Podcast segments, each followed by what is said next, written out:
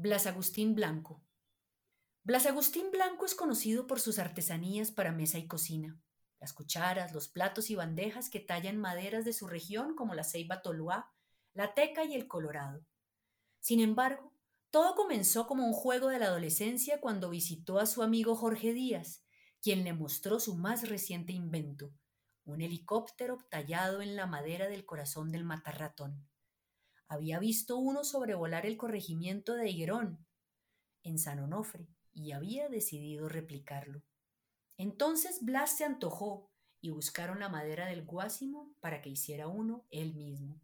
Después de hacer su primer helicóptero, siguió con un avión pequeño y un armadillo. Esas primeras piezas fueron a venderlas al pueblo vecino de Chichimán en Semana Santa. Hoy en día su amigo no se dedica a las artesanías, y fue Blas quien continuó en el oficio. Tallaba tortugas pequeñas en su casa a punta de machete, cuchillo y vidrio de botella para raspar la madera, hasta que una señora del pueblo le pidió una bandeja para rayar coco y entonces consiguió la herramienta del tallador, una gubia grande, con la que aprendió a ahuecar un trozo de madera para volverlo a un contenedor.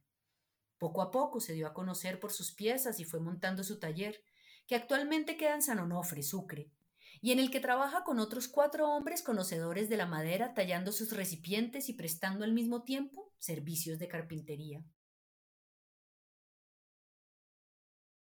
Desde el año 2001, cuando inauguraron el Transmilenio, recuerda, ha mostrado su trabajo en exportesanías en Bogotá. Blas espera la tradicional temporada de fin de año para mostrar sus piezas.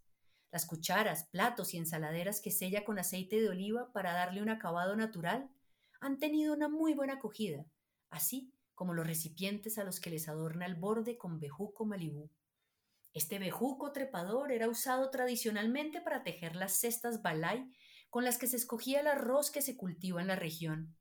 Se recogía el bejuco y se dividía en tiras, que se raspaban antes de ser puestas al sol para que la fibra se secara y quedara templada.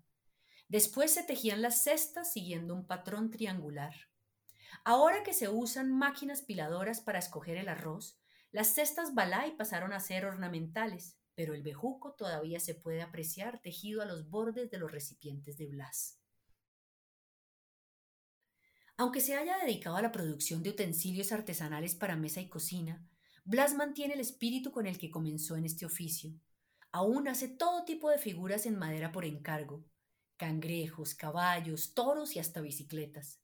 A partir de una imagen va encontrando la forma del animal u objeto que esté tallando, que se le va revelando a punta de técnica y concentración. Su animal preferido, para el que ya no necesita una imagen de referencia, es el loro verde.